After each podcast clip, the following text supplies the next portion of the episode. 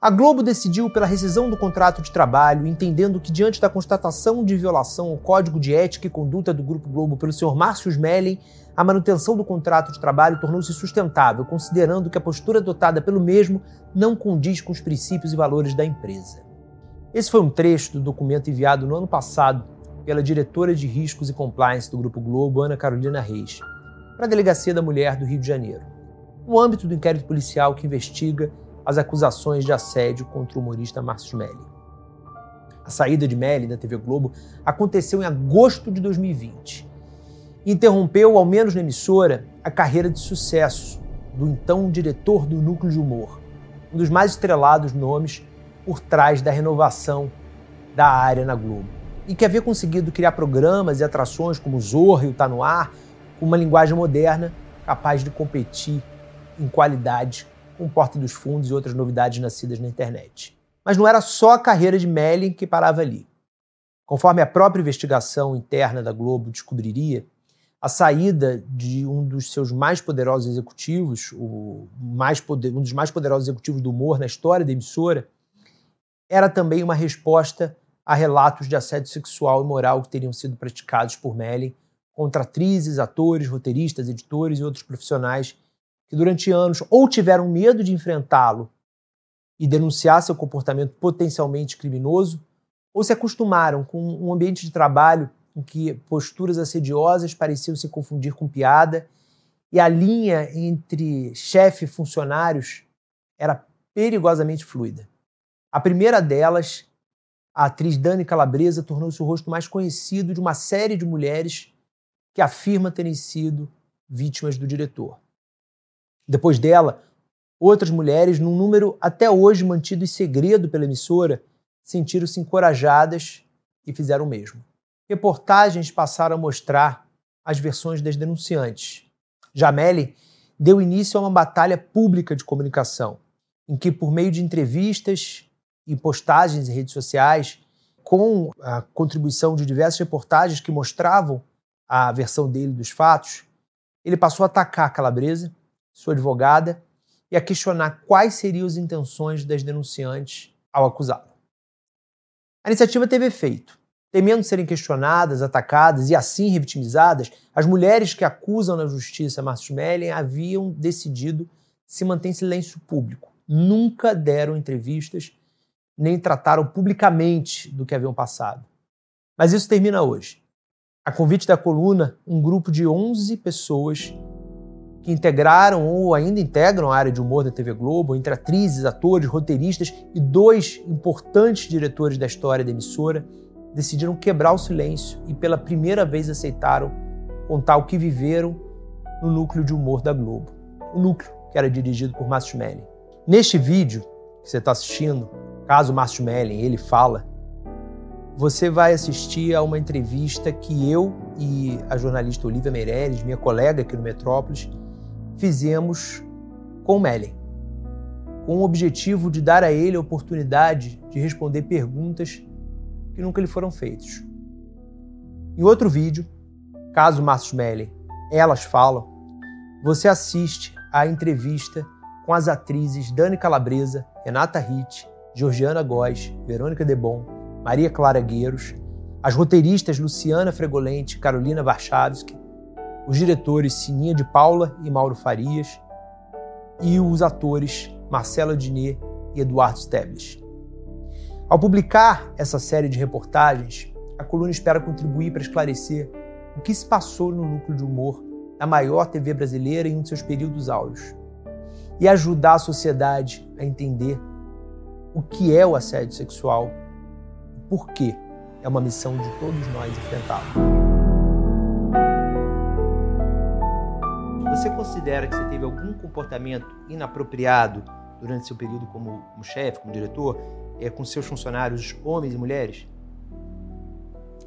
Hoje, olhando em perspectiva, tem, tem comportamentos e brincadeiras que eu, que eu que a gente fazia que eu, como chefe, não deveria ter feito. Mas assim, eu tinha uma visão na época, e eu tenho que entender a minha visão da época também, que era assim, para mim, que era um colega dessas pessoas, aí vira o chefe e resolvo tratar todo mundo diferente, eu achava que isso é que era o erro. Vamos falar consegue me dizer algum comportamento inapropriado, o que você admitiu que teve, mas você não conseguiu responder? Mas se vocês Quais? continuam, é, assim, é, ah, vai, brincadeiras, é, coisas de abraçar, homens, né? Eu nunca, nunca, nunca apertei mulheres. É, mas assim, as brincadeiras é de um lado e para o outro. É, é, mas se você me disser casos concretos, eu posso te falar. Nunca encostei o pênis, ereto em alguém numa gravação. Nunca, em Não, mulher nenhuma. Nunca, nunca, mulher nenhuma. Forçar beijo também não em nenhuma mulher. Não, nunca forcei beijo. É muito louco, porque eu tenho uma vida toda. Eu tenho 51 anos. Eu namorei na escola, na faculdade, no teatro, no cinema, na- no jornalismo, na, na televisão, mas eu escolhi um grupo para fazer essas coisas todas aí. Eu escolhi Nesse esse coi- grupo. Esse grupo todo amigo eu escolhi para fazer isso tudo aí. Nesses 51 anos, você nunca tentou beijar uma mulher à força? Não. É, você já mostrou o pênis brincando pra alguém? Época de faculdade, sim. No ambiente de trabalho, não. Não. Nunca correu pelado, brincando. Ah, não, teve uma aposta. Teve uma aposta que. Não, essa coisa de correr pelado, a do Zorra nunca paguei essa aposta. E a do. A do no Tá no Ar, teve um ano que a aposta era assim: ah, se bater tal recorde, eu pulo na piscina pelado. Mas ninguém me viu pelado. Quando me viram, eu já estava dentro da piscina, pelado. E depois eu botei a toalha e saí. Você pulou vestido e tirou roupa lá dentro. Não, eu pulei pelado, mas estava todo mundo no ambiente, eu pulei lá na, na piscina, e aí gritei pra galera, a galera, ó, paguei minha aposta e tal, não sei o quê. E aí até fiquei fugindo das luzes que tinham na piscina, mas na época todo mundo riu, brincou. Cara, é, é difícil pra comentar pra quem não é, porque tem brincadeiras entre os atores muito piores do que essa aí, tá? Tipo o quê? Ah, não vou entregar os atores, não vou mesmo. Mas assim, tem, tem ator em cena e o outro tá, tá, tá mostrando o pau fora de cena. Existe. Um ambiente de humor tem brincadeira pra caramba. É um ambiente de comediantes, cara. As pessoas brincam o tempo todo. Você já sarrou é, em algum homem o seu pênis é, numa brincadeira, como você chamou? Você vai me perguntar diretamente, assim, quem está dizendo isso? Marcelo Diné falou isso na entrevista. Eu tinha, eu tinha uma brincadeira com, com um redator de brincar, a gente tinha, de brincar, de eu chegar, brincadeira de, de menino, Big Brother teve, de chegar só com os meninos, de, de. E não todos, não era assim, quem tinha mais intimidade.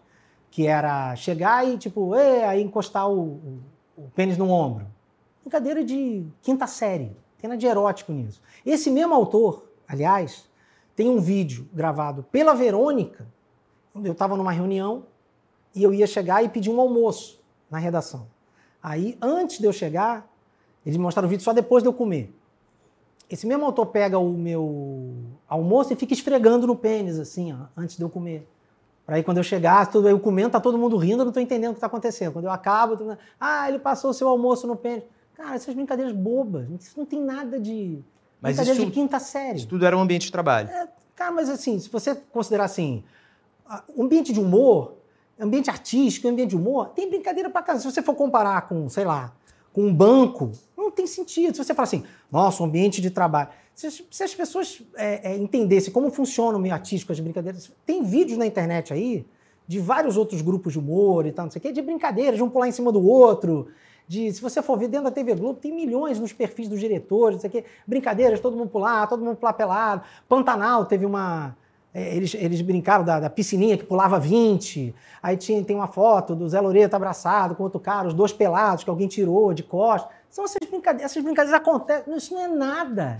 Isso é só um ambiente de liberdade, mas assim, cara, isso está dito lá na delegacia. Mas nunca, nu- nunca te correu que, que nesse ambiente E outra era muito que pior você descreveu tava, é tá? de, de humor, que naturalmente tem uma, uma, uma permissividade maior, nunca te ocorreu que poderiam ter pessoas ali que não gostassem disso? Cara, é, os atores que vão lá depor, autores, todo mundo fala isso. Todo mundo que não gostasse pô, tinha liberdade para externar que não gostava. Ninguém era falar assim, ah, que cara chato, não gostou. Não existia isso, mas pode ter, pode ter gente que não gostasse. Agora, daí é considerar assim, pô, eu, eu- o que eu te garanto é, eu nunca brinquei com alguém que, que, que não brincasse de volta. Nunca. Você alguma vez recebeu algum funcionário ou funcionária sua de cueca, quando abriu a porta e você tá- estava de cueca para essa pessoa? Quem disse isso? É, me ajuda aqui, Olivia. Foi Luciana Fregoleni? Luciana Fragoleni, isso. Luciana Fregoleni. Fre Fregoleni. Luciana Fregoleni é um belíssimo capítulo, porque ela e a, e a ela, Maria Clara Gueiros e a Verônica Debon são as artífices desse golpe aí. Agora, Luciana Fregolente amava esta brincadeira. Fregolente, desculpa. Fregolente. Amava esta brincadeira. Era uma brincadeira que, lá do passado, de trote, que era assim: você recebia a, a, a pessoa no primeiro dia de trabalho de cueca. A pessoa tomava aqueles. Homens e mulheres. Tomava aquele susto, uma brincadeira babaca, de recreio, de quinta série. Era uma... O que eu quero dizer é o seguinte: não tem nada erotizante aí, não tem nada de malicioso. As pessoas, as pessoas pediam, hoje vai chegar fulano novo. As mulheres pediam. Pediam o quê? Mensa... Pediam para fazer essa brincadeira de cueca. Tem, uma, tem mensagem. A Luciana Figurante é muito engraçado, porque. Engraçado não, né? Não tem nada engraçado nessa história. Engraçado se não fosse trágico. Mas, assim, essa é, é uma. É, assim, se tornou uma artífice do grande golpe. Ela se viu contrariada, perdendo espaço na empresa, e ela, e ela deu o golpe mesmo. Ela queria um crédito que ela não teve. Ela saiu do Zorra porque ela estava sem ambiente. Esse episódio do crédito, você quer falar sobre ele? A Luciana chegou um livro para mim e, e, falou que é chamado Histórias de Ninar para Garotas Rebeldes. É um livro que tem uma versão brasileira, foi bastante sucesso, um livro que tem uma versão brasileira, ele é originalmente em inglesa. E ela chegou para mim com esse livro e falou: Eu queria fazer alguma coisa com esse livro aqui. Era uma reunião que estávamos eu, ela e Daniel Campo. Um papo, né? Uma reunião queria fazer alguma coisa com esse livro aqui. É, a, gente, a gente ficou conversando na reunião e eu dei a saída. De, aí eu comecei a pensar em cima do livro e falei: pô, esse livro aí, eu já estava conversando com o Fantástico sobre isso, a Globo não mostra, que já estava lá, então já estava uma boa relação com eles. Esse livro aí dá um quadro no Fantástico, porque são histórias para crianças, né? Então, é, se, a gente poderia fazer uma coisa é, mais documental jornalística, que é contar a história de uma mulher importante em algum momento da história da humanidade, por qualquer razão, é uma grande aviadora, uma grande navegadora, ou uma cientista. E aí a gente contava a história dessa grande mulher, em seguida a gente entrega para o jornalismo, e o jornalismo faz uma matéria com uma pessoa de hoje, para falar é, quem é uma grande navegadora hoje, ou uma grande cientista, ou alguém que está fazendo a diferença na aviação, enfim. É, tentar transpor esse universo histórico para que mulheres estão fazendo a diferença hoje. Ela achou ótima ideia, ela até brincou assim, pô, gente, como é que a gente conta essa história? Aí eu falo assim, podia ser igual o livro. Vamos supor que por ter levado o livro, Luciana Fregolente merecesse um crédito é, por ter levado o livro que originou o debate, que originou a ideia. Ainda assim, não pode jamais ser o crédito que ela conseguiu, que é um crédito mentiroso, de ideia original. Porque é o primeiro caso no mundo de ideia original baseada num livro. Mesmo em Hollywood, quando você tem prêmio de roteiro, você tem prêmio de roteiro original e roteiro adaptado. Então, se ela acha que o livro foi importante, o livro foi muito importante, a ponto de merecer crédito, para a confecção da ideia, então eles estão devendo dois anos de crédito para a editora e para os autores do livro. A gente tinha muitas brincadeiras. A Luciana Fregolente, todo ano ela pedia para fazer o aniversário dela junto com o meu. Quer dizer, uma pessoa que. Ela diz que vocês é, eram amigos, acho que desde os anos 90, né? Amigos do, do tablado. Aí assim, ela, ela não conhecia essa pessoa desde aquela época. De repente, essa, de repente aquilo tudo que era legal, por que que. É de se perguntar assim: você conhece a pessoa, essa pessoa trabalha com você desde os anos 90. Aí, de repente, quando essa pessoa começa a dizer não para você, apesar da amizade, dizer não, você não vai ter esse crédito. Olha, não, você não vai estar tá ali. Quer dizer, aí essa pessoa vira uma outra pessoa. Então é você que mudou? Ou os interesses dessa pessoa mudaram? Márcio, o seu cargo mudou também, né? Então a sua relação com elas também mudou, porque você virou chefe. E isso faz um peso que essas relações mudem também. É, mas é, mas eu acho, eu acho oportunista quando a pessoa quer me considerar chefe, só quando interessa que eu seja o chefe. Porque quando eu, quando eu sou o amigo, o chefe amigo, é muito bacana, porque eu já era chefe quando a Luciana me chama para viajar, quando me chama para fazer aniversário junto. Você chama seu chefe para fazer aniversário junto com você e com a sua filha? Você chama o seu chefe para passar o fim de ano com você na sua Mas casa? o oposto acontecia também? Márcio. Você, quando, Mas- Mas eu você tô era dizendo que é chefe, certo. chefe Quem tá não dizendo que é errado são elas. Eu tô Não, dizendo que é certo. Você acha que é certo misturar as duas coisas? Eu- sempre foi, historicamente, até hoje é, sempre vai ser. No meio artístico, as coisas são fluidas, as pessoas viram amigas. A gente vem do teatro, que é de formar famílias e desfazer famílias. A gente viaja com a peça e você fica tomando café da, manhã, almoço e jantar com aquelas pessoas, você dorme no mesmo hotel com aquelas pessoas.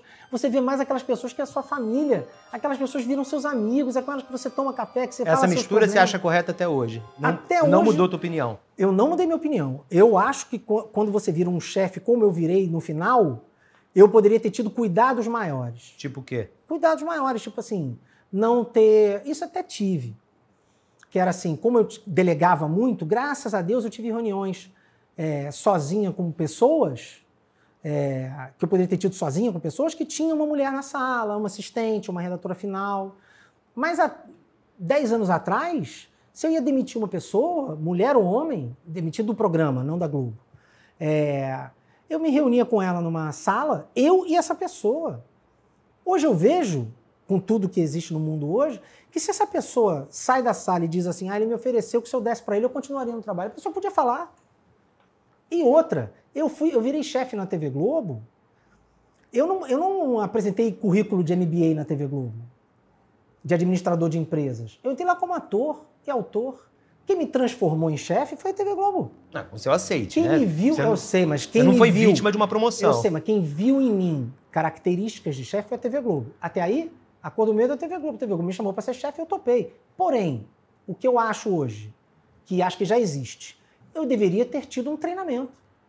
Para dizer, olha, agora você não é mais colega, agora você é chefe. Isso você não pode mais fazer, isso você não pode mais fazer. Nos 50 anos de história da TV Globo já aconteceu isso, isso e isso. Então você não. Pergunta se eu tive isso alguma vez. Nunca. Me pe- pegaram um cara que era artista, colocaram de chefe e. E o barato era que eu continuava artista.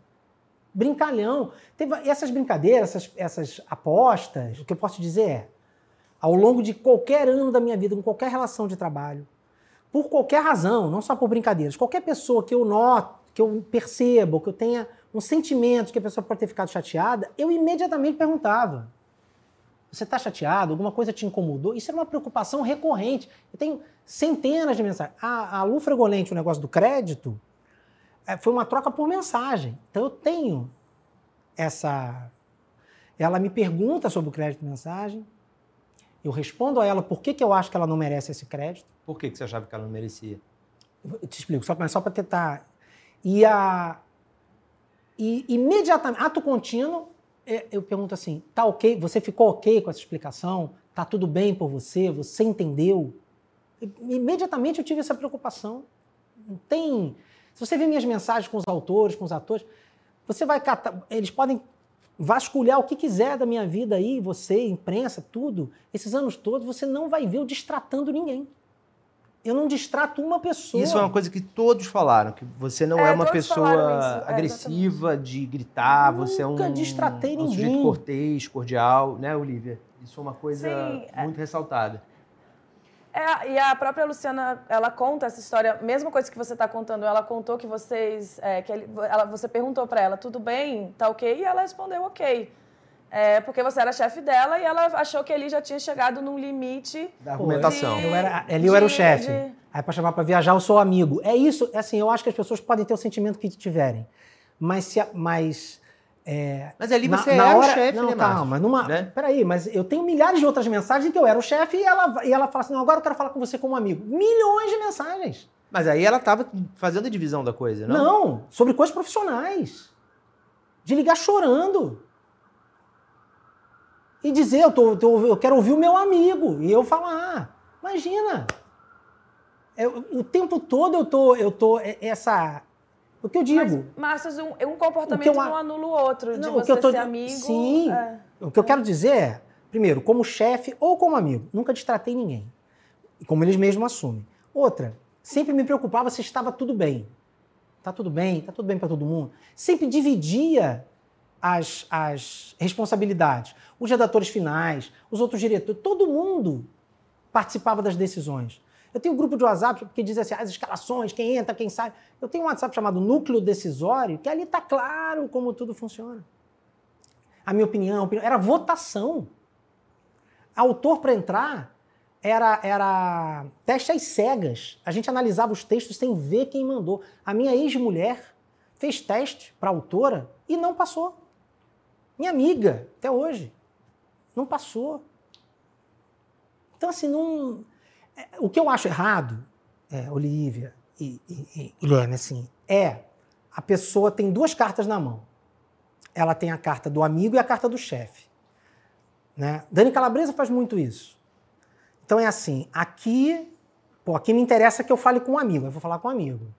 Aqui me interessa que eu fale com o chefe, então eu falo com o chefe. Mas você não fazia e a mesma aí... coisa? Não. Não? Não. Mas assim, se você tinha um relacionamento amoroso, enfim, sexual, como quisesse chamar, com uma funcionária sua, você não está usando duas cartas? No momento que ela é funcionária, ela é funcionária. No momento que ela é amiga, Sim, amante, namorada, como super. você quiser chamar, ela é o mesmo raciocínio, super. não é? Concordo. Mas de, Só assim, que depois você eu, dizer assim. Mas eu, olha, eu, eu, vou falar de experiência pessoal, talvez é a única coisa que eu tenho lugar de fala nessa história toda. Eu também sou chefe. Tem quatro pessoas que trabalham, cinco pessoas que trabalham sob meu comando. Muito menos. É, algumas delas são minhas amigas. Mas quem determina, quem, a primeira pessoa que tem que determinar a linha do que, que é uma coisa e o que, que é outra sou eu. Você não, não, pensava nisso? A responsabilidade, tanto que o nome do cargo é gestor, não eram eles que tinham, era você. Você os geria, né? Eles eram geridos por você. Não, não era você. A, minha, a, carreira dos atores. O caso da Luciana Fregolene, por exemplo, era. Fregolente, é, não era você que tinha que estabelecer esse limite? Não, veja bem, o que eu estou questionando é: a Luciana Fregolente, a, quando ela alega assim, ah, ele me perguntou se tudo bem e como ele era meu chefe, eu não falei tudo bem. Não. Aí você está você tá agindo de má fé porque você está partindo do pressuposto que você tinha comigo uma intimidade de chefe. E ela tem, e ela tinha intimidade, mesmo como chefe. Mas mesmo como chefe. Mas vamos supor que como amigo para dizer assim, pô, posso te falar numa boa? Não estou feliz com essa solução. Ela tinha, como teve em 500 outros casos. 500 outros casos. Então, assim, ela escolheu um caso para dizer assim, ai, aqui eu não consegui falar. Na, na, na justiça ela fala isso. E é assim, ai, eu, eu sabia desde essa época que ele estava agindo errado. Aí a pessoa fala assim, ué, mas e aí você não falou com ele? Se você sabia desde essa época que ele estava agindo errado? Fala assim, não, porque ele era meu chefe. Ué, mas aí dois meses depois você chama ele para viajar com você e não isso e essa conversa não, não acontece? Entendeu? Então é dizer assim, é óbvio que ela está dizendo, é óbvio que ela não, isso não existia na época. Ela está dizendo hoje que sabia uma coisa daquela época, ou que naquela época não tinha ficado satisfeita, mas que não falou porque eu era chefe, porque é a carta que ela tem. Eu não podia contrariar meu chefe. Quando o nosso dia a dia prova exatamente o contrário. A Luciana Fregolente. Aí, aí, você também está usando a carta do amigo, né? É isso que eu tô falando, né? Nesse caso, é. Não é isso. Mesmo como chefe, as pessoas tinham total intimidade para dizer o que, o que desagradava, o que não desagradava. Eu estou dizendo, todo final de ano eu reunia assim, todo mundo falava, tá bom, professor. Aí a gente volta à questão do, algumas, do ponto de vista. Algumas pessoas não se sentiam à vontade. É isso, é. E elas estão dizendo isso, que elas não se sentiam à vontade para é... dizer. Vamos fazer uma outra pergunta aqui, pessoal. É, você não vê, Márcio, na insistência repetida para conseguir ter uma relação com alguém que diz repetidamente não a, a, a você, a pessoa, você não vê nisso um comportamento assediador? Ou você considera isso uma coisa natural da conquista? Não. Eu vejo que eu vejo que quando alguém, é, dependendo do grau de intimidade que você tem com aquela pessoa, né, e das suas relações naquela época, você não está falando exatamente de quem. Mas assim, falando da Dani Calabresa, estou falando da Renata Ritt. Mas quando a, quando, falando... quando a Dani Calabresa me disse repetidamente não? Nunca. Nunca. Nunca. Ela mesmo diz, e disse em entrevistas, e disse, diz, eu disfarçava, era para mim era vantagem ele dar em cima de mim. Tá, ah, isso tá, veja Deus. Mas quando disfarça, quando tenta sair de uma situação, é um não, né? Não, não. Não é não. não Você e tem ela não. disse também que, por exemplo, ela não. É, aí eu, eu, aí foi uma coisa que ela evitava, é, por exemplo, ela falava não para vários convites pessoais, assim, é. sair para jantar. A mulher se esquiva, ela, né? Ela, a Dani Calabresa falou com vocês? A Dani Calabresa falou com a gente, já tinha, já tinha Ah, tem falado. vídeo dela.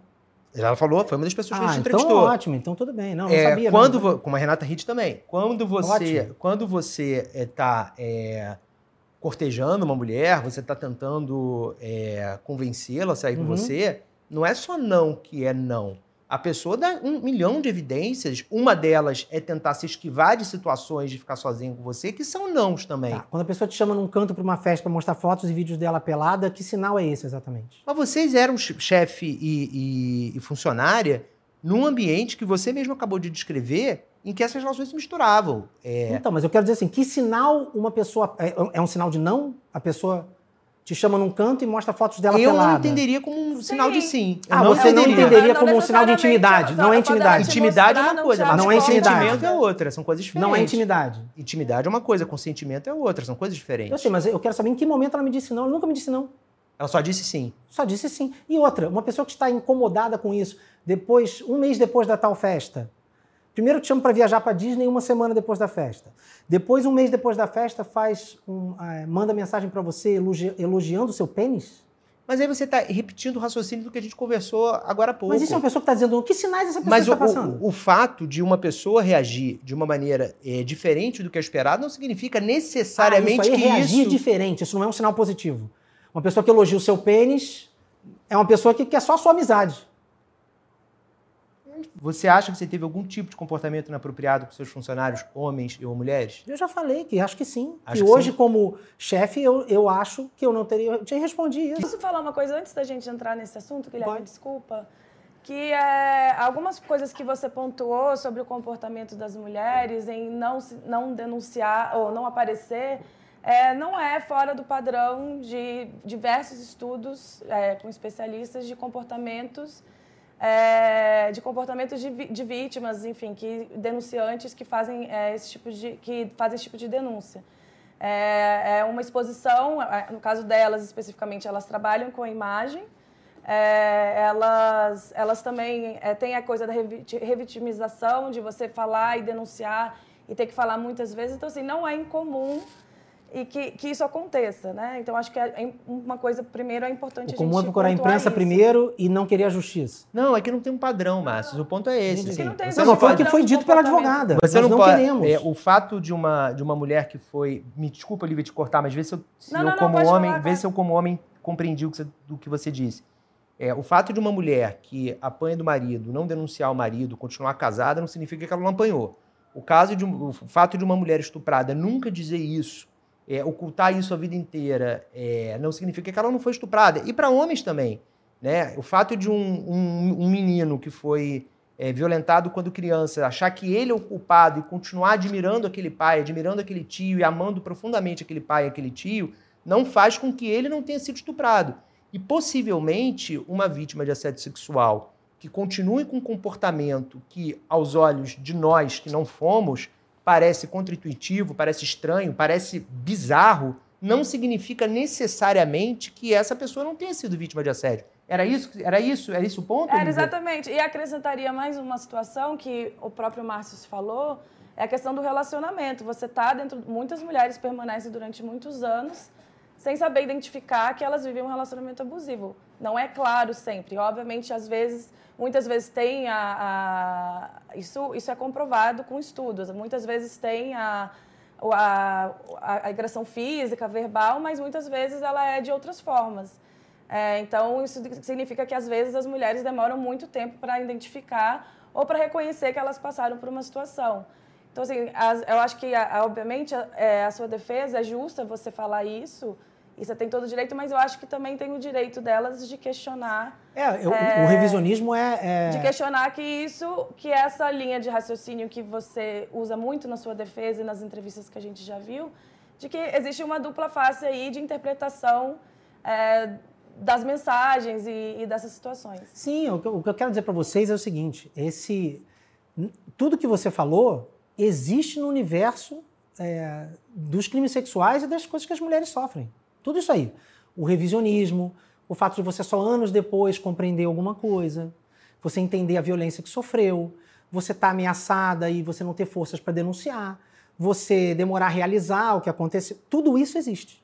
O que eu estou tentando dizer é que nesse caso não existe. Nesse caso foi forjada uma acusação. Foi forjada uma acusação. Essa acusação é forjada, ela foi construída. Ela foi muito construída. E ela foi mal construída. Eu quero entender o seguinte: quando você esfrega o pênis num funcionário. Mas eu, eu não esfreguei o pênis num funcionário. você disse aqui que você fez a brincadeira de sarrar. Ah, do, ah, tu- tu- tu- Você tá mesmo disse agora há Calabresa. pouco, Você é. que tá falando da Dani Não, Calabresa. não. Funcionário, o rapaz lá do coisa. Quando você esfrega um pênis no seu funcionário, é uma brincadeira. Isso Quando a Dani. Esse funcionário falou com você? Não, não falou. Então tá bom. Não, não. Conforme eu disse desde o início, foi um relato do Marcelo Diné. Então tá Aí é uma brincadeira. Quando a Dani Calabresa, ela faz, o- ela manda uma berinjela, como saiu na imprensa, é, aí não é uma brincadeira. Aí ela tá dando um consentimento e dizendo um sim não, você. Não, não, não. O que eu quero dizer é... Eu tô O que confuso. eu quero dizer é, você não pode desdizer que você tinha uma intimidade, que você provocava. Mas intimidade não é consentimento, são Calma. coisas diferentes. Ué, mas quem disse. Se a Dani Calabresa, em qualquer momento, tivesse me dito não, não quero, ou deixado, dado a entender não, não quero, eu, eu teria parado imediatamente. Ela me dava sinais repetidos de que existia uma intimidade entre nós, que podia acontecer. Na festa ela me beijou consentidamente, tem testemunhas sobre isso. É, esse ponto da festa, dela ter te beijado consentidamente, tem testemunhos pros dois lados, né? É. Não, a gente não entrou nos Não, detalhes. saiu na matéria da caso. Veja, na reportagem da Veja É, saiu. Mas o que que leva uma Esse pessoa... caso está público pela reportagem da Veja. Então, Se que quiser que, eu falar dele. assim, o que que leva uma pessoa, tá público na vez, então eu vou falar, mas assim, o que que leva uma pessoa a, se você vai para uma festa em que você foi assediada, tá? Primeira coisa, quem é a sua principal testemunha? Quem estava com você a festa inteira. É quem foi com você. Você tem uma pessoa que foi com você, saiu com você da festa e dormiu na sua casa. Esta pessoa é a sua principal testemunha. Se ela presenciou o assédio. Senão, Calma. ela é uma pessoa como outra qualquer. Pois é. Mas não é só o assédio. É todo o comportamento da festa, porque a narrativa da Piauí é outra. Mas eu não tô falando da pergunta, eu tô falando dos fatos. Calma, mas vamos lá. Essa pessoa, é possível você ir com uma pessoa na festa, sair com uma pessoa da festa, a pessoa dormir na sua casa, aí depois você vai na polícia e na, na ouvidoria, perdão, do Ministério Público, narra toda a festa que aconteceu na festa. Essa pessoa não aparece. Não aparece. Mas também Não não, é- quer dizer necessariamente Não, nada. não quer dizer Porque nada. você, você Nada. estabelece raciocínios que são é, é, dizer nada. plausíveis e fazem sentido, mas quando eu faço uma, uma pergunta nada. que questiona esse. esse... Não, você não fez, você fez uma afirmação que não quer dizer nada. Porque não quer dizer nada. Entendi. Narre como foi a festa. Uma promotora diz pra você: narre como foi a festa. Você omite que foi com a pessoa. Você omite que essa pessoa ficou com o seu poten- potencial E se- abusador. e a omissão- Você omite que essa pessoa estava na festa E a todo. omissão dessa amiga necessariamente quer dizer que ela não foi assediada. Não, não, não. O que eu estou dizendo é o seguinte: o que, que tem uma pessoa esconder? Por que, que ela não conta a festa como a festa foi? Pode ser porque a amiga. Estou elucubrando aqui, ninguém me disse nada, mas num exercício de, de, de, de lógica de- dedutivo. Pode ser porque ela não queria envolver a amiga no Ah, não queria inquérito. envolver. Todos os outros amigos, inclusive, que não pediram. Não, Mas a e se essa não. amiga tivesse pedido? Porque você. Isso você não está- é dito. Mas, ô não é Márcio, foi você, tá? você estabelece é raciocínios que são muito lógicos. E eu, num exercício de lógica, em que me cabe como mas repórter, eu. que bom que eu estou estabelecendo raciocínios lógicos. E que bom que eu, como repórter, me cabe isso, esse é meu lugar, eu questiono você. Vamos então, a questionar gente- a lógica. Né? Vamos- questionando. Vamos questionar a lógica. Isso não quer dizer que ela não, tenha sido não assediada. Não, pode ser apenas que ela tenha resolvido contar da festa, omitindo a pessoa que dormiu na casa dela, omitindo a pessoa que ficou comigo por causa dela, mas ela não achou relevante para o Ministério Público. Não, pode ser o que eu falei, por exemplo. Pode ser porque ela quis proteger a amiga e não envolver a amiga Ué, no que que inquérito. não pro- Por que ela não protegeu mais ninguém? Porque talvez essa amiga ela quisesse proteger, essa amiga pediu. E tá, e por que, Apenas que quando o ela é seu- o confrontada seu com isso, ela não raciocínio- usa esse raciocínio? O seu raciocínio não Eu acho que o necessariamente que quer o dizer. Amado está querendo dizer é que você pode criar várias coisas plausíveis por um lado e, a- e ela pode criar várias coisas plausíveis por que ou não. É, É isso, é difícil assim. a gente É- é uma pena que né, você- é uma jogando pena. ideias de como você Concordo. reagiria, por que, que você não Concordo. Os dois Concordo. lados podem jogar pro ar. Concordo, é uma pena que vocês não tenham o depoimento do Ministério do, da audiência civil, aqui o processo a Dani Calabresa em São Paulo, onde vai a Maíra, onde a Dani está, e eu estou. Estamos os três na audiência. Para ver, primeiro, que essa sua argumentação nunca é usada. Poderia ser. Poderia falar assim, falar, ah, desculpa. Outra é assim, tudo bem, mas uma vez a amiga revelada, eu convocando a amiga, ela nunca convoca a amiga como testemunha, quem convoca sou eu. Eu convoco a melhor amiga dela como testemunha. A amiga foge da intimação primeiro. Aí tem que ser marcada uma nova audiência, ameaça de condição coercitiva, aí ela vai. Aí ela conta o que aconteceu na festa. O que ela conta não bate em nada com o que a Dani fala. Bate em nada. É outra festa. Porque o relato, vamos supor, não estou afirmando, porque está lá na justiça, mas que o relato, a Dani deve contar, da- ela contou da festa para vocês? que o que está lá na justiça é uma coisa muito parecida com o que está na Piauí. Mas vamos falar da Piauí. Ah, o relato da Piauí é de uma, uma pessoa que foi abusada num canto, volta para o meio do salão, acabada. É, é acolhida pelo Jorge Salma e pelo Luiz Miranda. Isso é o relato da Piauí. O Jorge Salma, engraçado, a amiga não viu nada disso. Nem depois que saiu com ela da festa. E dormiu na casa dela. Até porque nesse meio tempo ela estava ficando com você, amiga, né? Não, não. Eu fiquei com a Dani, fiquei com a amiga. Uma viu a outra ficar. Mas a Dani conversar. puxa a amiga a e coloca a amiga, para você. Isso. Então... Que é uma coisa super comum de fazer, logicamente, com um abusador. Eu não sei porque eu nunca, nunca fui abusado. Pois é, aí você, nem, você nem vai abusei. e fala assim: peraí, eu fui abusado aqui na festa, deixa eu pegar uma amiga minha e levar para o abusador. De novo. Foi muito lógico. Você está você tá pressupondo que pessoas vítimas de abuso, potencialmente vítimas de abuso, elas têm que ter um comportamento padrão, não, não. lógico, racional, um padrão desenhado lógico, no script, mas esse aí no é script é desenhado complicado. pela gente. Não é assim. Cada um é cada um, cada um reage de uma maneira diferente, né? Entendi. Mas tudo bem. Vamos. Né? Eu, tô tentando. Cada um reage de uma maneira. Pode reagir como quiser. Eu só, eu só tenho o direito de estranhar que uma pessoa que se diz abusada vá lá, pegue a amiga e leve para mim. Depois me chame para viajar, depois comente do meu pênis, me mostre nudes meses, meses, antes, depois continue dizendo que eu sou o melhor cara do mundo, me manda mensagem a qualquer hora do dia e da noite, é, exacerba a nossa intimidade, uma série de sinais. Mas assim, então você não, você não considera que houve um comportamento insistente da sua parte para ficar, para ter uma relação com a Dani Calabresa? Um comportamento insistente é uma coisa subjetiva. Eu posso acreditar que ela pode ter sentido, ela pode ter sentido é, que em determinado momento eu tenha passado do ponto. Pode, pode. Eu agi pelos sinais que recebi. Agora, posso te dizer, é, em nenhum momento assediei a Dani Calabresa no sentido de. Mas se ela se sentiu assediada, você pode não ter tido a intenção. Mas se ela se sentiu assediada, então não, não necessariamente é assédio. Não necessariamente é assédio. Uma pessoa se sentir assediada é uma coisa, a pessoa ser assediada é outra. O, o assédio ele, ele, tem uma série de requisitos, né? Inclusive, eu nunca troquei favores com Dani Calabresa. Nunca. Quem me chama para jantar, essa coisa de recusar convites, não sei o quê. Você nunca prejudicou por nada, por não nada. ter sido correspondido de alguma maneira? Zero. O que a Dani quis fazer, fez. Ela tenta dizer que não. Mas tudo fez, fez Dança dos Famosos, fez filme, fez peça. Em determinado momento, eu até coloco isso na nossa última petição, em determinado momento, é, tá tão complicada essa coisa de liberação dos atores, que eu falo assim, gente, não dá mais para eu ficar administrando isso. Eu passo essa administração para os atores. Está lá comprovado.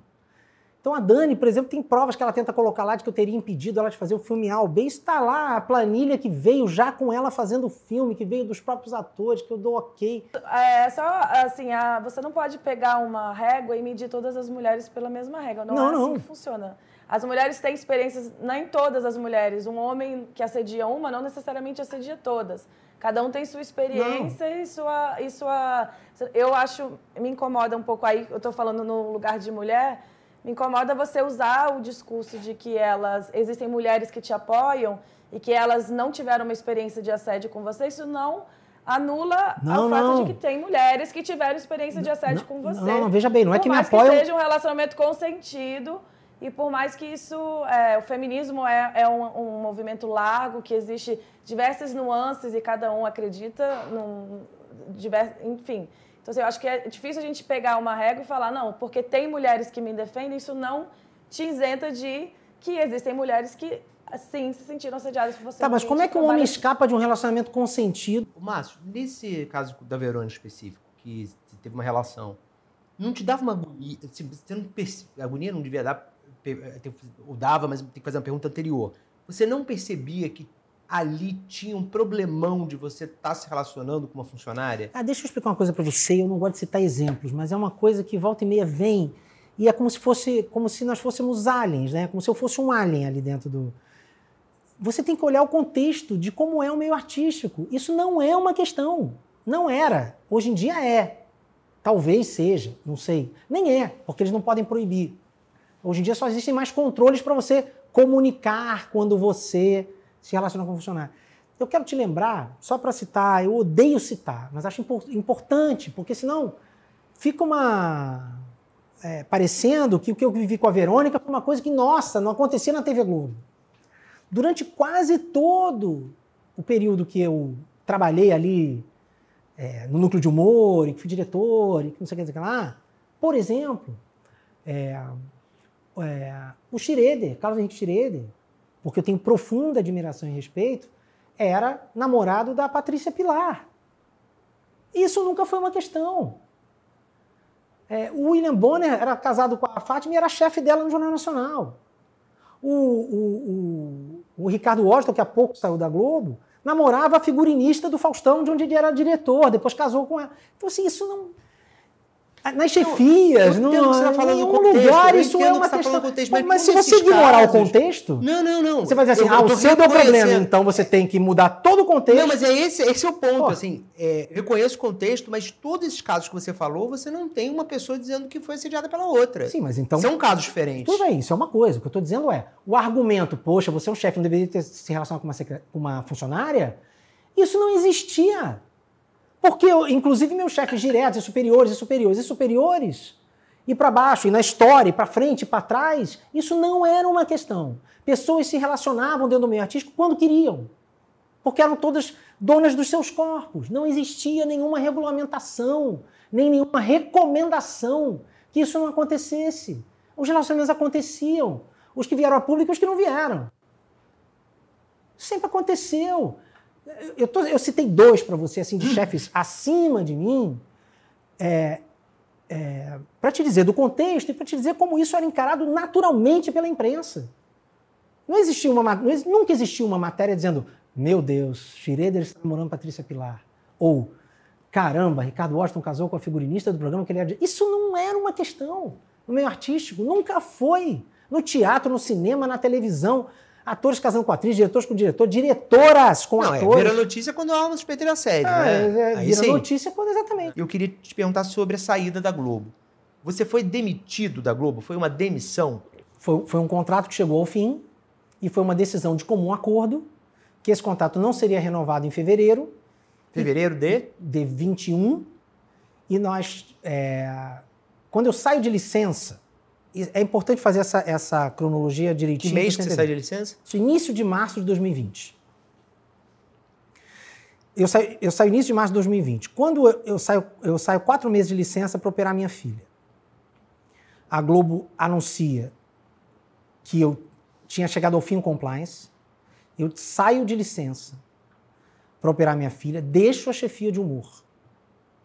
E essa foi a decisão que foi tomada depois do compliance, que eu deixaria a chefia de humor porque eu era um cara muito mais colega do que com perfil de chefe.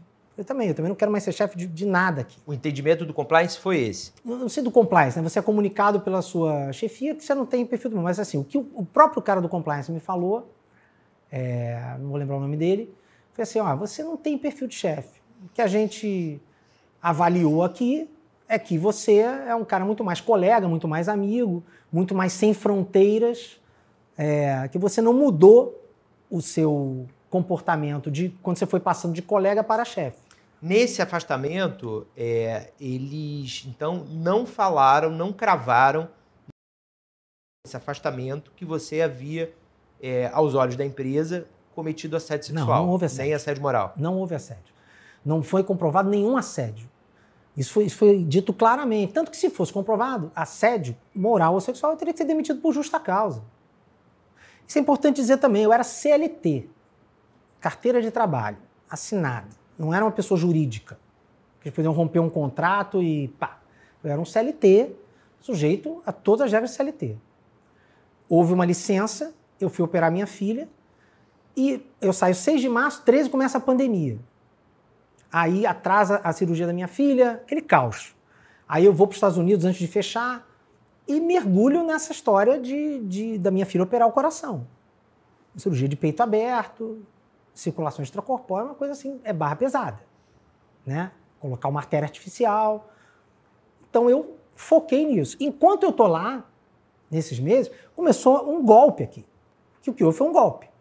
Quando eu volto, tem todo um clima de esse cara não pode voltar, ele não pode voltar, ele não pode voltar. O que, o que você chama de golpe? Explica pra mim. Golpes são essas pessoas que eu desagradei por diversas razões, que se juntaram para dizer que eu não poderia voltar. Nesse foi uma junção de coisas. Nesse mesmo período já havia politicamente na TV Globo um entendimento de uma guinada para outro lugar no núcleo de humor. Qual lugar? O meu entendimento da época, que se confirmou, é para lugar nenhum. Os programas de humor foram todos retirados da grade, eles passaram a aproveitar os programas do Multishow e tudo acabou. E por que isso? O TV Globo que tem que responder. Mas que existia claramente uma corrente que não gostava de para onde a gente estava levando o humor, era claro. E que essa corrente, ao assumir, não só eu, mas todo mundo que representava um outro pensamento dentro do, do artístico, todo mundo sairia. Como todo mundo saiu. Não saí só eu. Né? Os nomes estão todos aí. Daquelas, daquelas pessoas não tem mais ninguém. Então, assim, a guinada editorial. E isso me foi dito quando eu voltei. Disse, Márcio, a gente está levando é, artisticamente a Globo para outro lugar. É, a gente está no meio de uma pandemia que a gente não vai produzir nada. O seu contrato vence em fevereiro. Do ano seguinte. Do ano né, seguinte, a gente estava em agosto, julho, agosto, a gente estava em agosto. O seu contrato vence em fevereiro, ele não vai ser renovado. A gente acha melhor para todo mundo, para também acabar esse clima, que você já fique livre. Mas nesse momento o compliance estava rolando. Porque não, não tinha compliance. O tinha acabado. O, o, afastamento tinha acabado. Não existia nenhuma investigação não, o em curso. Foi, o compliance foi, foi resolvido lá em fevereiro. E ele não, e a, e a solução, e ele não a solução foi eu sair da chefia. E ele não continuou depois de fevereiro. Não, se ele tivesse continuado, eu teria que ser ouvido. Eu teria que ser chamado no compliance e falar, olha, de fevereiro até agora tiveram essas queixas. Você não foi ouvido Não foi ouvido, não, tem, não teve compliance. Mas antes, antes você foi ouvido. Antes eu fui ouvido. Depois de, de, que eu saio de março e volto em agosto, não tem mais compliance. Se tivesse compliance, qualquer denúncia, pela regra do compliance, teria que ser ouvido. Olha, te acusaram disso. O compliance, aliás, é, uma, é, uma, é um outro capítulo, que é uma coisa que você tem que acreditar. Mas eu não quero perder o fio da meada da minha saída. Vai lá. Porque o compliance você não pode saber quem te acusou. Então vai lá alguém e fala assim: é, alguma vez você pediu para uma atriz abrir o roupão? Aí você, fala, aí você passa 17 anos da sua vida, em 10 segundos, você fala assim: alguma vez eu pedi para uma atriz abrir o roupão? Deus do céu, será que foi por brincadeira? Em que gravação? Como é que você, como é que você se defende num ambiente desse? Aí eu falei assim: não, mas eu preciso saber quem me acusou. Aí eu falei: não, não podemos dizer porque é sigilo. Tá, então eu preciso saber do que me acusaram. Não, não podemos dizer porque senão você vai adivinhar quem te acusou. E assim você se defende, no escuro, tateando. Eles te dão essas pistas assim. Aí quando sai a Piauí, assim, ah, que eu teria pedido para Dani Calabresa abrir o roupão numa gravação que eu nunca estive. Minha saída. Para não deixar de responder a tua pergunta. E aí, então, ah, nós achamos melhor. Você, você topa sair agora? A gente, então, no meio da pandemia, não vamos fazer nada até fevereiro, teu contrato vence em fevereiro. E aí já, já é, resolve isso. Eu falei assim: eu topo sair se é, o meu contrato foi inteiramente pago até fevereiro. Contrato com tudo que eu teria que receber até o fim do meu contrato, todos os meus direitos. Aí eu falei assim: não, claro, você tem direito a tudo. E eu saio em agosto com todos os meus direitos pagos. Então, o, o ponto que eu estou querendo é, é, entender é o seguinte: a Globo faz um comunicado oficial em agosto amigável. Isso. Entretanto, a mesma empresa, mudou a diretora, mas é a mesma empresa, é, dois anos depois, a, ela encaminha para a Delegacia de Atendimento à Mulher, falando que houve um comportamento inadequado e, por isso, essa mesma empresa decidiu pelo afastamento. É, isso são duas posturas é, públicas divergentes, né? Que a Globo tem que explicar. A Globo tem que explicar. Eu estou perguntando para você porque você participou, como parte fundamental posso, dessa história, dizer... você participou desse, dessa conversa. Sim. Quais foram os termos desse acordo? Foi isso que você contou, então? Foi. Para você foi. Isso é comum acordo. Foi absolutamente só isso. Eles não falaram momento, de mais a, nada. A partir do momento que eu sou CLT e eu saio de uma empresa com uma carta me elogiando, com todos os meus direitos, é, bônus, tudo, com o meu cartão, meu plano de saúde válido até o final de fevereiro de 21, até o final do contrato, com o meu vale refeição, que ainda tinha lá um, um saldo, para eu usasse até quando ele acabasse. Meu vale refeição eu usei até 2022. Até depois da carta. Eu ainda estava usando vale refeição da TV Globo. Recebi bônus da TV Globo até fevereiro de 21, março de 21. Porque ainda estava devido do outro ano. Eu saí com todos os meus direitos, com todo acordo, com a minha carteira de trabalho limpa. E quando eu perguntei para eles na época, qual é a prova que eu tenho então que não houve assédio? Qual é a prova que eu tenho de que vocês viram que isso não se sustenta? O que, porque me foi dito o seguinte: eu fui muito preocupado com a questão das provas. Aí, aí eles falaram assim: não, não, nós investigamos. Eu falei, tá, mas qual é a prova que eu tenho? Assim, a prova que você tem é a sua saída, com todos os seus direitos, com a sua carteira de trabalho limpa. Falei, tá bom. Fico com isso. Você entendeu isso como um cala-boca? Cala-boca por quê?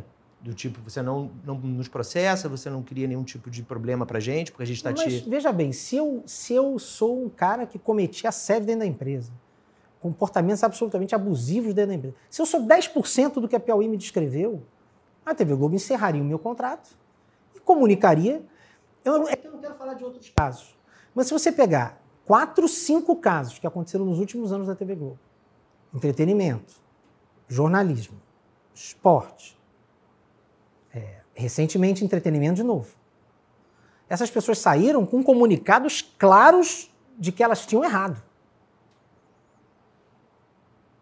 Na visão da TV Globo, não estou julgando se, a Globo está certa ou está errada. Quero dizer o seguinte: teve gente que saiu com o editorial do Jornal Nacional, teve gente que saiu com nota é, do jornalismo, teve gente que saiu com nota do esporte, teve gente que saiu com comunicado ao vivo. Eu saí elogiado, com todos os meus direitos, com um acordo. É, que foi feito um acordo para a minha saída, em que eu recebi todo, tudo que eu tinha para receber, e, e sem nenhuma anotação na minha carteira de trabalho, isso está lá. Se eu tivesse tido alguma falha grave, eu teria que ter tido uma advertência na minha carteira de trabalho, uma suspensão, um afastamento, tudo isso teria que ser comunicado na minha carteira. Nada disso foi. Então, mas quem tem que responder isso? Por que, que então depois, tempos depois, surge uma carta de uma nova diretora de compliance, que não estava na época, dizendo que o final da história foi outro, e eu gostaria muito de saber como ela sabe o final da história, já que documentos não circulavam. Então, assim, é, mudar o final da história como para dar uma certa justificativa é, é de se estranhar. Mas quem tem que responder sobre é, mensagens conflitantes, eu quero acreditar, eu quero acreditar que a TV Globo jamais faria uma nota mentindo ao seu público sobre algo tão grave. Quando saiu a reportagem da Piauí, a primeira, você fez uma interpelação judicial contra a Dani Calabresa, né? Sim. E que deu origem a um processo civil. Extrajudicial primeiro. Por que você não fez o mesmo agora em relação à TV Globo, que disse que você foi afastado por práticas inadequadas, por um comportamento inadequado nessa carta do compliance que a gente está falando? tem muita coisa que eu ainda não fiz, é, porque são coisas que não. Primeiro, esse documento da TV Globo não era para ser público. Não, mas agora é, você sabe que existe no inquérito. Calma. Né? Não, então, mas aí eu preciso, eu preciso que essa história toda chegue ao fim para que eu tome as consequências contra todo mundo que falou no inquérito. E a TV Globo não é nem a minha, porque assim, não é a TV Globo. Eu tenho que entender. é, eu faço a minha defesa lá é, sobre essa carta, provo que essa carta, que coisas que estão escritas nessa carta não correspondem à verdade No âmbito do inquérito. No âmbito do inquérito. É, desse inquérito lá, dessa carta que vazou, que foi interessante para eles vazarem com- e deturparem o sentido, né? Teve gente que publica essa carta dizendo Globo comprovou assédio. Não tem, a carta não fala em assédio. A carta não fala em assédio. Então, se, se- se- se erros eu cometi, e eu assumo que cometi, nunca, nunca disse que eu não cometi erros. Eu falei em- exaustivamente, várias vezes, que eu acho que cometi erros. Quais eram as funções, suas funções, primeiro como diretor de, ou chefe de redação e depois como diretor de humor? Isso. Como chefe de redação, eu tinha ingerência só sobre a redação. Quer dizer, é, ingerência funcional, mas não exatamente. Ninguém era contratado meu, as pessoas são contratadas da TV Globo e tem uma série de instâncias, né?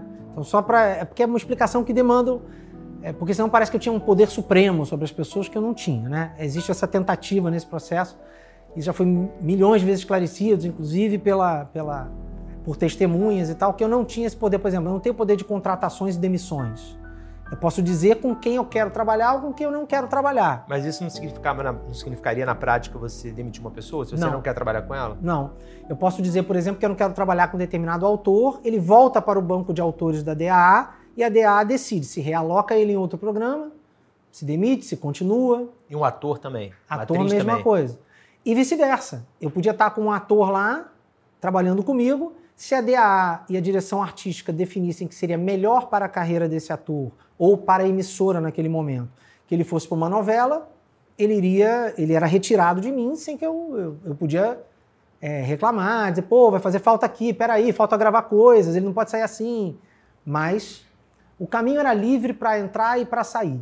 Mas é, formalmente e na prática? Na prática também. Então, se um, um ator ou uma atriz que você dissesse, é, não quero trabalhar com essa pessoa, porque, sei lá, não estou gostando, qualquer coisa, essa pessoa, ela não era automaticamente demitida? Não, de jeito nenhum.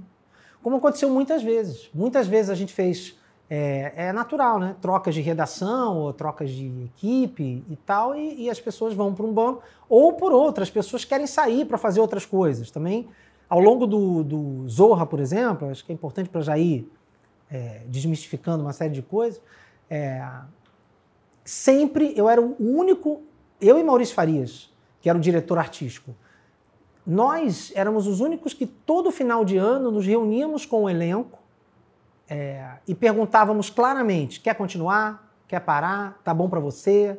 Vamos para mais um ano? Não vamos? Maurício era o diretor-geral do Zorra. Era o diretor artístico. Diretor é. artístico do Zorra. Tá? Isso. Tá. Silvio de Abreu é, teria falado para Dani Calabresa que ela não teria sido autorizada por você para ir trabalhar com ele. É, isso acontecia? Quer dizer, de chegar alguém não. perguntar assim, pô, Márcio, me, eu quero fulano de tal para ir trabalhar na novela comigo, ou no coisa e você, por alguma razão, porque você não queria perder aquele talento, ou como algumas das denunciantes acusam, uma espécie de retaliação? Não. Vamos lá, vamos explicar isso bonitinho porque é importante. Primeiro o seguinte, é, não era uma regra, inclusive, que as pessoas não soubessem, os atores não soubessem, e eu sempre fui contra, que os atores não soubessem dessa movimentação interna de quem quer qual talento. Mas, mas se, era, se era contra, por que, que você cumpria? Não, era contra porque eu tinha que cumprir porque era regra. Então, assim, se a DAA me chama e diz, olha, a novela tal está querendo tal ator, qual o impacto para o seu programa? Eu falo, o impacto é esse, eu estou gravando aqui, tem esse impacto, a gente está é, contando com esse talento, mas eu sempre falei isso e eu tenho assim, muita tranquilidade porque eu tenho milhões de relatos e, e documentos e WhatsApps e trocas com a direção. Sempre assim, quem quis sair, saiu. E quando a Globo quis levar, levou. E sempre para mim foi assim: é bom para a pessoa, é bom para ela, ela quer. Se ela quiser e a Globo quiser fazer o convite, faça o convite. Se ela quiser sair, sai.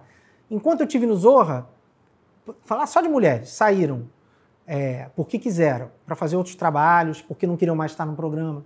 Saíram a Mariana Santos, Talita Caralta, Fabiana Carla, é, Rodrigo Santana, Luiz Miranda, é, Nelson Freitas, uma penca de atores. No caso que você falou, as pessoas elas sabiam do convite. E, e as pessoas que não sabiam do convite não, ficavam sabendo que houve também que houve um veto não, depois. Esse caso que você falou do Silvio de Abreu, eu comuniquei a Dani Calabresa que o Silvio de Abreu queria. Ela não quis nem ouvir a proposta. Ela falou assim: não, eu não quero fazer novela, não, quero ficar aqui. Tanto que depois que ela, que ela sai do Zorra, ela tem proposta de fazer novela e continua negando. Ela não, até hoje ela não fez novela. Uhum. Ela não quis fazer a novela. Hoje ela diz que eu que vetei. Nunca vetei. Agora, tem uma outra coisa também que assim, é muito fácil, às vezes, para as pessoas, num telefone sem fio, as pessoas dizerem assim: ah, pô, eu adoraria ter você na minha novela, até te chamei, mas, pô, sabe como é? O Márcio não liberou. Mentira. Todo mundo que quis sair, saiu. Você ficava em qual ambiente de trabalho? Porque isso tudo está falando de roteiristas, né? Mas nada era gravado lá, era gravado nos estúdios Globo. Isso. Você ficava cá e lá, como é que era a tua, a tua rotina? Porque dentro do teu guarda-chuva, pelo que eu entendi, estavam todos os profissionais envolvidos nos programas que estavam dentro desse guarda-chuva, né? Então, é, roteiristas, mas também atores, atrizes, editores, diretores, né? Essa turma toda é. se reportava a você, certo? Não, não, não? exatamente. Depende para quê? Para aqueles, pra aqueles é, programas que estavam dentro do seu guarda-chuva saírem do papel. Artisticamente, sim. Só que assim, era tudo muito delegado. Então, por exemplo, outra, outra lenda que fica aí rolando de que eu é, tinha o poder de prejudicar carreiras porque eu é que escalava, eu é que dizia se a pessoa sumia do programa ou aparecia muito no programa. É, isso já foi desmontado N vezes por testemunhos dos chefes de redação de cada um desses programas, dizendo, por exemplo, o Zorra. Eu nunca escalei. Eu nunca escalei o Zorra. O Zorra tinha grupos de escalação, que tinha inclusive grupos de WhatsApp, em que, que eu não fazia parte. Eu não fazia parte do grupo de escalação do Zorra. Nem para olhar quem estava sendo escalado, onde, como, de que forma. Então, essa história de. Era tudo muito compartimentado. Os editores, por exemplo, respondiam para a engenharia, não respondiam para mim. Eu, como é, é, chefe de redação, eu tinha o poder de, a cada final de trabalho, ou a cada final de temporada, avaliar cada autor. Né? Então, eu tinha um dia que a gente sentava com a DAA, e no caso dos programas que tinham mais de um redator final, ou que os redatores finais é que estavam no dia a dia, os próprios redatores finais iam sem mim. Nos programas que eu também fazia, estava mais diretamente, como está no ar, eu ia lá com os redatores finais e a gente fazia uma avaliação. Olha, tal autor esse ano foi muito bem, tal autor não foi tão bem, esse é bom de prazo, outro é bom de piada, esse é bom disso, outro é bom daquilo. Para que a, a, a, DA tivesse esse mapeamento da, das qualidades de cada um, onde cada um era melhor, para poder é, alocar os talentos. Né? É, sobre atores, mesmo como diretor de humor, eu nunca avaliei. Eu nunca avaliei um ator. Todas as avaliações de ator eram feitas pelos diretores artísticos, diretores de sete, os que estavam no dia a dia com aqueles atores. Então, o que determina o salário de um ator, o que determina o futuro de um ator na casa, que é a avaliação que os diretores fazem dele, eu nunca fiz. Mas você, a sua visão sobre o trabalho de um ator não influi em nada no futuro dele? Nada. Nada, porque na prática influíam as avaliações. As avaliações eram feitas pelos diretores, não eram feitas por mim. A avaliação que pode ter é minha opinião. Ah, eu acho que tal ator não é tão legal, mas é uma coisa informal. É, mas é, a opinião é... aí, no caso, é a opinião do chefe de todos eles, né? Assim, do chefe dos chefe diretores, inclusive. Dire... Não, os diretores, têm, os diretores têm autonomia total artística ali com os Não, mas atores. vamos pegar, por exemplo, o diretor artístico do, do Zorra, que é o Maurício Faria, você falou, não, Mauro. Maurício depois virou Mauro. Se você chega para essas pessoas que se reportam você e fala a tua opinião, Minha opinião. Não, não, é, mas, mas não é a opinião do taxista mas, da esquina, é a opinião do chefe dele. Eu sei, né? mas assim, é, faz parte da minha função dar minha opinião sobre o que eu estou vendo. Não, sim, mas... Agora, daí isso ser, daí isso ser é, algo que vá prejudicar alguém. Mas é porque do jeito que você está falando, faz parecer que a, tu, que a, tua opinião é só uma opinião. Não, o que fica mesmo. registrado no sistema é a, é a avaliação dele, do diretor. Certo. Agora, formal ou informalmente, a opinião do chefe, do diretor. Sim. Conta pra tem caramba, peso, claro. tem peso, né? Claro. Como é que você definiria Mas o... desagradar não é prejudicar. É, essa, essa, essa diferença que é muito importante. Uma coisa é você dizer assim, Olha, eu acho que tal ator, e eu sofri isso como ator. É, olha, tal autor, nesse trabalho ou nesse ano, não esteve tão bem. Já o outro esteve. Você tem que fazer diferentes avaliações, porque é muito mal visto, inclusive. Era, né? Não sei como é hoje. Pela DA, quando você vai fazer uma avaliação, diz que todo mundo é legal. Ah, o cara não quer desagradar ninguém, o cara tá aí. Você, como chefe, tem a, tem a obrigação de dizer. E o que eu tentava fazer era ressaltar no que a pessoa era boa. Entendeu? Eu nunca pegava um cara que era é, ruim de escaleta e dizia assim: Ó, oh, esse cara é péssimo. Eu, eu, porque eu sabia que de alguma forma isso podia atrapalhar uma negociação salarial. Eu sempre tive é, pudores em relação a isso. Então a minha questão, em vez de eu ressaltar os pontos fracos, eu falava assim: olha, é, o forte dele é isso aqui, isso aqui, isso aqui. Está implícito que se eu estou dizendo que o forte dele é isso aqui, aquilo ali não é tão legal. Mas eu, eu, eu, nunca quis detonar alguém, porque eu, eu, também sou. E detalhe, a Globo, desde muito tempo, tem uma avaliação também de quem é de baixo sobre quem é de cima. Eu também era avaliado. A Globo tinha constantemente reuniões com os, os talentos para que os talentos dissessem como estava a sua chefia. Eu, o que eu quero dizer é que também existe a possibilidade dessas pessoas, anos depois, terem sido convencidas a achar que o que viveram foi outra coisa. Mas a troco do que isso? A troco de várias coisas. Por exemplo? Por exemplo, ter um caso importante, combater, é, estar à frente e junto de uma causa nobre. Tudo isso, tudo isso pesa. É, mas, mas, da pessoa mas esse sentir, caso, esse da pessoa caso sentir, é abordado em várias reportagens não, há quase três anos. Deixa eu terminar. Da pessoa sentir um, um, um. Eu acho isso também. Eu acho que tem gente ali que sentiu um genuíno pertencimento, um calor no coração de dizer assim: pô, eu não fiz um trabalho ruim. Não é o meu trabalho. Ninguém olha no espelho. Né? Tem a teoria do espelho e da janela. Quando algo dá errado para você, você vai para o espelho ou para a janela apontar o dedo para alguém? Geralmente as pessoas vão para a janela. Ah, eu não tive, não tive a oportunidade que eu, que eu merecia. Ai, diminuíram. Ai, não sei o quê. Ninguém olha para si e fala assim, pô, eu, eu, eu, Eu sou isso tudo que eu acho que eu sou? Eu fui bem nesse trabalho? Mas por que, Vale, mas por que escolher você para isso? Porque eu era a pessoa, eu era a bola da. Tava ali, ó, na marca do pênalti para ser chutado. Quem, quem me escolhe como alvo é a Verônica. A, a Dani Calabresa deu N entrevistas dizendo que para ela tinha acabado tudo na TV Globo. Conseguiu me tirar da alça de influência dela, ter um caminho paralelo sem mim, me tirou da frente do humor. Para a Dani estava ótimo.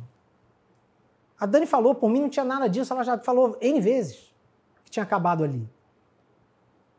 Ela Agora, falou na entrevista também.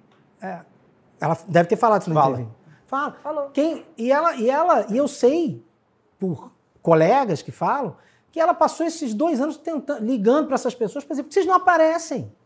Porque só eu fico na. na, na... Para ela deve ser um alívio essa entrevista. Deve ser um alívio. Porque assim, tipo, finalmente as outras vão falar e tal. E aí você considera que as outras que estão falando, Verônica, elas estão todo mundo é elas estão da imbuídas por esse sentimento de visibilidade ou de pertencimento, Eu queria, eu, queria, eu queria entender, eu queria entender visibilidade, pertencimento. Vou dizer, e, e tem gente que nem sabe que é vítima. Nesse caso. Mas assim, é, com todo, todo respeito à tua história, você foi um cara que mudou num- a- o humor da Globo, enfim, você tem todas as credenciais merecidas pelo teu talento. Mas, mas não é você se dar uma importância excessiva, não? Assim, por que, que essas eu mulheres não, elas, né? iam gastar com advogado tempo, energia, anos depois, para mobilizar hora- uma coisa contra você que Não. nem na Globo tá mais, não tá mais no caminho delas, não é mais chefe delas. Não. Tem uma série de fatores aí, mas aí eu não quero ficar elocubrando, conjecturando o que, que uma ganhou, o que, que a outra perdeu. Não, mas é isso que você tá fazendo. É, o que eu quero dizer é o seguinte: não, eu tô, eu tô indo até um limite assim. O que eu quero dizer é assim: tem gente que está, eu acho que está aí de bom coração. Eu não vou dizer quem está de bom, porque senão vou ter que ficar claro que eu estou dizendo quem está de mal, né?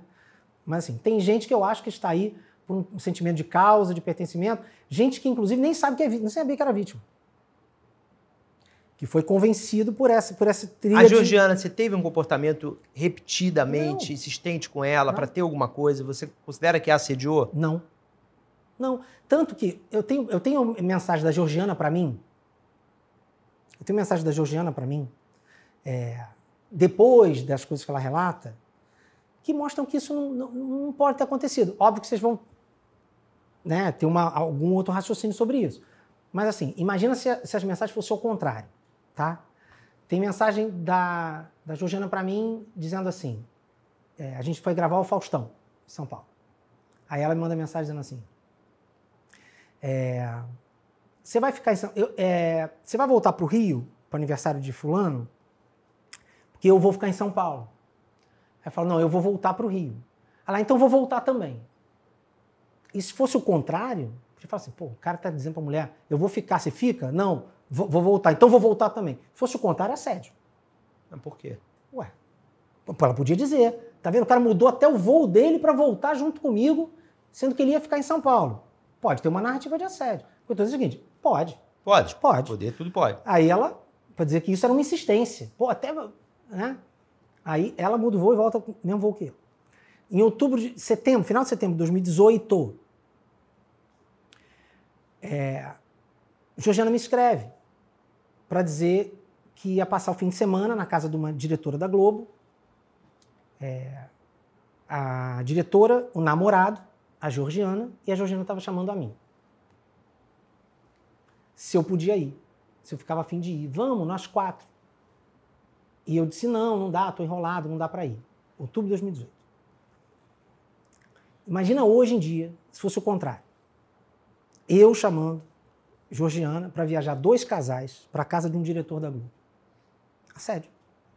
Pô, você já era chefe dela, você está chamando ela para viajar, só você e ela e mais outro casal. Mas você está estabelecendo essas situações hipotéticas só- para quê? Eu Não só estou dizendo o seguinte: é sempre possível, ao contrário, dizer que houve assédio. Mas e quando a procura é do lado de lá para cá? Mas o chefe era você, não eram elas que não, eram não, suas eu não era nem diretor de humor nessa época, tá? Do caso do diretor. No caso do- dessa casa do diretor. O que eu quero dizer é o seguinte: é porque a, a, a Georgiana tem narrativas dizendo que eu fui insistente com ela antes dessa data. Ó, são quatro narrativas que a gente está falando aqui, que são as quatro que a gente entrevistou. A Verônica, a Dani Calabresa, a Renata Ritt e a Georgiana Góes. As quatro relatam, com graus diferentes e desfechos diferentes, um comportamento insistente, repetido, de diferentes tipos de negativas, né? não, não eram só não explícitos. É, existia pessoas se esquivando, tentando não, não estar. É, E há um padrão de resposta, um, um padrão de depoimento, Claro. que é o seguinte: Padrão de depoimento tem que ter. você era o chefe delas e elas não queriam se dispor com você. Mentira. E isso. Você não era chefe delas? Não, não queria se dispor comigo. Mentira. E por que, que tá me chamando pra viajar? Por que, que tá mudando voo pra voltar comigo? Vamos lá. Elas o, não queriam se dispor com você e ter uma boa relação com você, para todas elas, era visto como uma coisa necessária. Porque, afinal de contas, você é o chefe. De jeito nenhum. Aí a gente não volta ao problema de origem, quer dizer, o fato de você che- ser chefe, você não deveria ter demarcado isso melhor, Márcio, assim, é, porque ser chefe muda tudo nessa Não, história. mas aí você tá, supo- você tá Muda sujeito a tudo. qualquer arapuca, né? Tá sujeito a qualquer arapuca. Como estou sendo. Porque é o seguinte: a pessoa passa anos te procurando. Anos te procurando. Aí você não corta. Foi o meu caso. Eu poderia ter dito assim pra Georgiana: Que isso, Georgiana? Porque assim, na boa, quem tem que zelar pela relação chefe-funcionário não é o chefe. Não? É o chefe e o funcionário. Mas o- ao, ao chefe não é cabe primeiro isso? Não, cabe os dois. Os dois têm que se dar o respeito. Se você quer ter uma relação, a intimidade que você quer ter com seu chefe, você também tem que colocar ali. Todo mundo tem que se responsabilizar pelo que viu e que viveu. Você não. Eu sim. E eu falo o tempo todo, eu me responsabilizo. Quando você pergunta assim, teve relacionamento com fulano? Tive. Deu esse, pode- posso ter sido invasivo com fulano? Posso ter sido. Agora, as pessoas têm que se responsabilizar pelo que disseram. Você considera porque que, tudo você, tem uma que desculpa. você soube de- é, é, respeitar essa linha entre é, a conquista e o assédio? Você nunca cruzou a linha? A justiça tem que julgar isso. Eu, eu considero que não. Você considera ah, posso que não? estar errado?